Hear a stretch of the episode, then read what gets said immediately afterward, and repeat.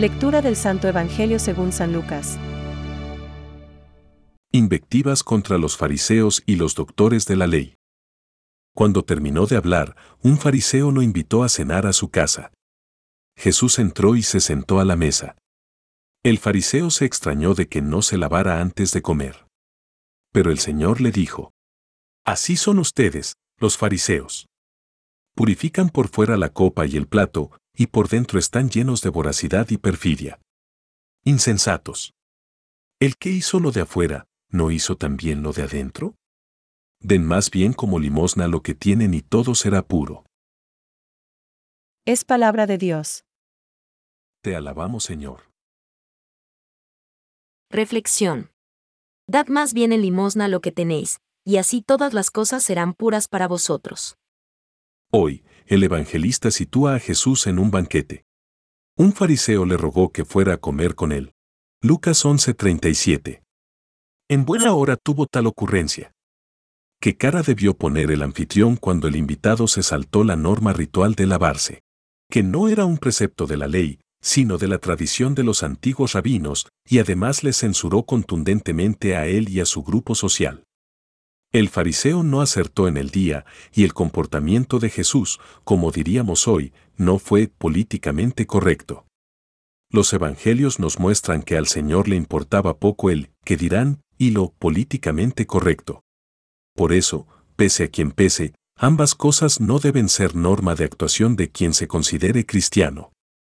Jesús condena claramente la actuación propia de la doble moral, la hipocresía que busca la conveniencia o el engaño.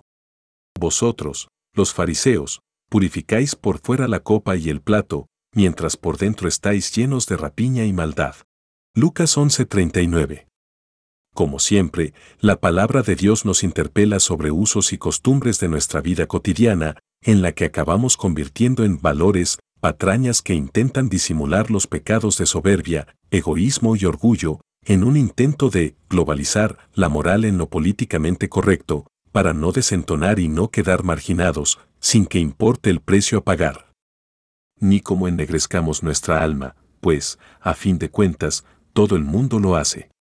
Decía San Basilio que, de nada debe huir el hombre prudente tanto como de vivir según la opinión de los demás. Si somos testigos de Cristo, hemos de saber que la verdad siempre es y será verdad, aunque lluevan chuzos. Esta es nuestra misión en medio de los hombres con quienes compartimos la vida, procurando mantenernos limpios según el modelo de hombre que Dios nos revela en Cristo.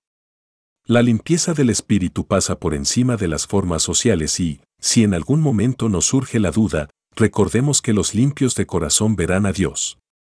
Que cada uno elija el objetivo de su mirada para toda la eternidad.